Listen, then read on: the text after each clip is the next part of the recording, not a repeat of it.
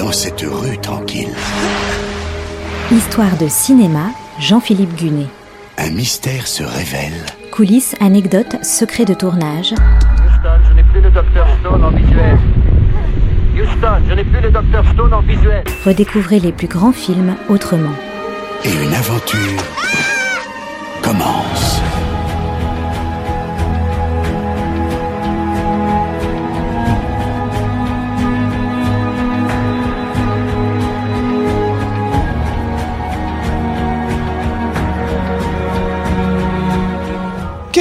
film décroché le plus d'Oscars En fait, ils sont trois à partager ce record, avec 11 statuettes chacun, du plus récent au plus ancien, Le Seigneur des Anneaux, Le Retour du Roi, Titanic et Bénur.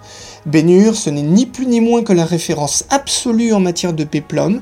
Sorti en 1959, c'est un monument de l'histoire du cinéma, un sommet en matière de grand spectacle. Et son acteur principal, Charlton Heston, y a trouvé le rôle le plus marquant de sa carrière.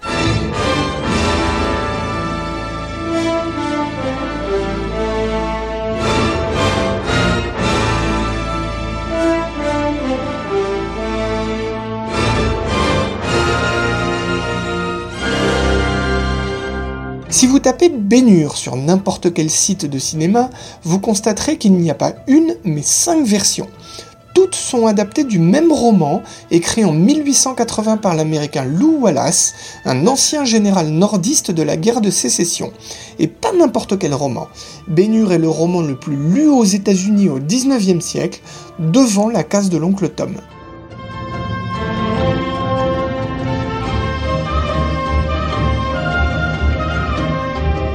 La première adaptation date de 1907 à l'époque du cinéma muet.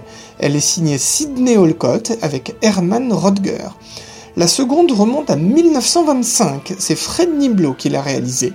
Ramon Navarro en était la star, une version marquante car elle était épique, notamment pour sa spectaculaire course de chars.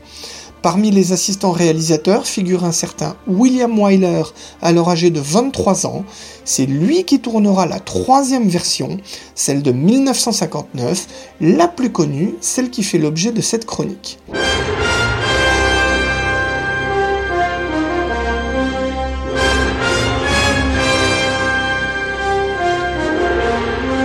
Dès 1952, le studio MGM, propriétaire du baignure de Fred Niblo, annonce un remake.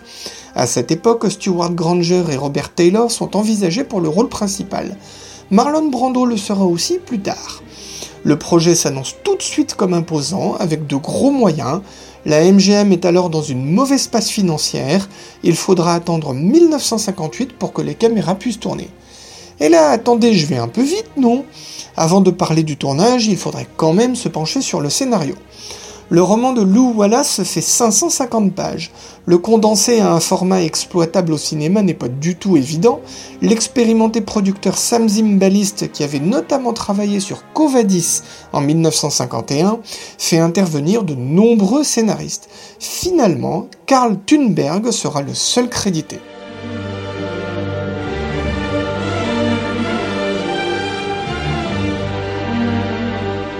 De quoi parle Bénur alors? Eh bien, le film est situé au 1er siècle de notre ère, en Palestine. Judas Bénur est un prince juif de Judée. Il retrouve Messala, un ami d'enfance, chef d'une garnison romaine. Mais Bénur se fait trahir par Messala et est accusé d'un attentat qu'il n'a pas commis. Il est jeté en prison. Le film évoque aussi le Christ, dont il reconstitue notamment la crucifixion. L'extrait que vous allez entendre est situé au début du film, avant l'arrestation de Bénur.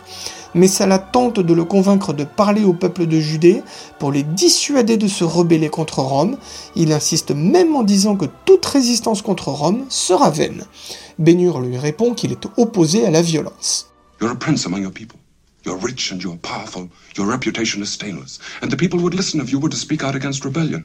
You're to persuade your people that their resistance to Rome is stupid. It is worse than stupid, futile. For it can end in only one way extinction for your people. I'm against violence. Everyone knows this. I've spoken against it. I shall do so again. Then we're agreed. Now, when can I come to see your family? Au départ, Sidney Franklin devait réaliser le film, un vétéran présent dans le circuit hollywoodien depuis 1915 qui a signé une bonne cinquantaine de longs métrages. Mais Sidney Franklin tombe malade et doit être remplacé. Au début de 1957, le producteur Sam Zimbalist propose le poste à William Wyler, le réalisateur de La Loi du Seigneur, Palme d'Or à Cannes en 1956. Wyler n'aime pas le scénario, mais le producteur lui explique que la MGM est prête à investir 10 millions de dollars. Il lui montre aussi les premiers storyboards pour la célèbre course des chars. Du coup, le cinéaste se montre beaucoup plus intéressé. Malgré tout, il attendra septembre 1957 pour donner son accord formel, même s'il a entamé entre-temps le processus de casting. Un salaire de 350 000 dollars lui est promis, une somme conséquente pour l'époque.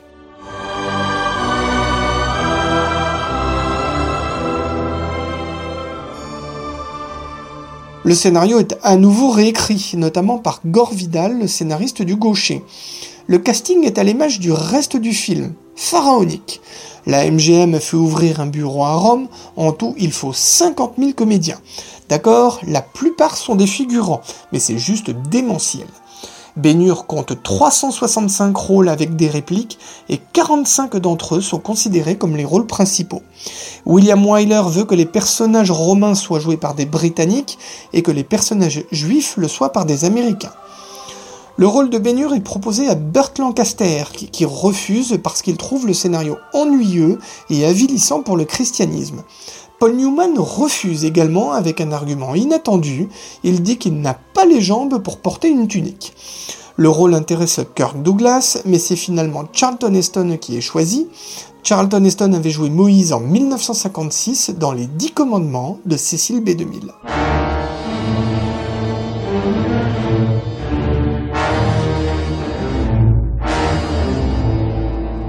Le rôle de Messala, l'ami traître de Bénur, est attribué au Britannique Stephen Boyd, qui avait notamment joué dans Les Bijoutiers du clair de lune de Roger Vadim. Myriam, la mère de Bénur, est jouée par l'américaine Martha Scott. Tirza, la sœur de Bénur, est jouée par Cathy O'Donnell, également américaine. Pour incarner Esther, la fille de marchand dont Bénur est amoureux, l'israélienne Aya Hararet est choisie. La semaine prochaine, je vous raconterai le tournage de Bénur, une entreprise aussi épique que le film lui-même, et je vous parlerai aussi du triomphe du film qui a réussi sa mission, remettre à flot le studio MGM.